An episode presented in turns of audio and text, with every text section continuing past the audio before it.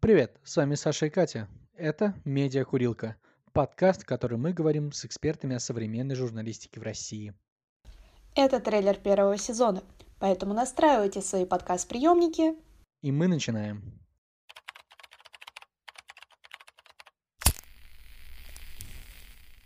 За время работы над этим проектом мы успели поговорить о будущем телевидения и Ютуба. Ютуб сейчас — это телевизор. И телевизор не в смысле телеканала, а телевизор как машинка, как способ передачи сигнала. Об использовании ТикТока. Вот этот очаг формирования трендов э, перешел в ТикТок, и, конечно, ТикТок оказывает влияние э, на телек в том числе.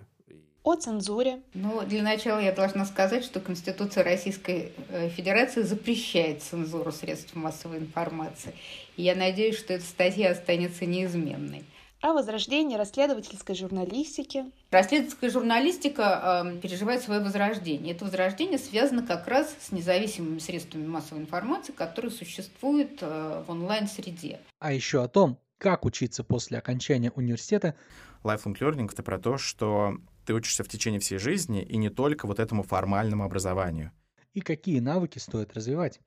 Есть несколько базовых вещей, которые пригодятся в любой работе. Прежде всего, это умение внятно излагать собственные мысли, и написание того или иного рода работ, эссе, э, не знаю, каких-то статей, текстов академических.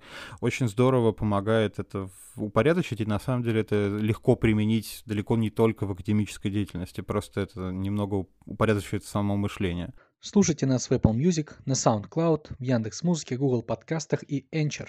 И обязательно подписывайтесь на наш Инстаграм. В общем, будет интересно.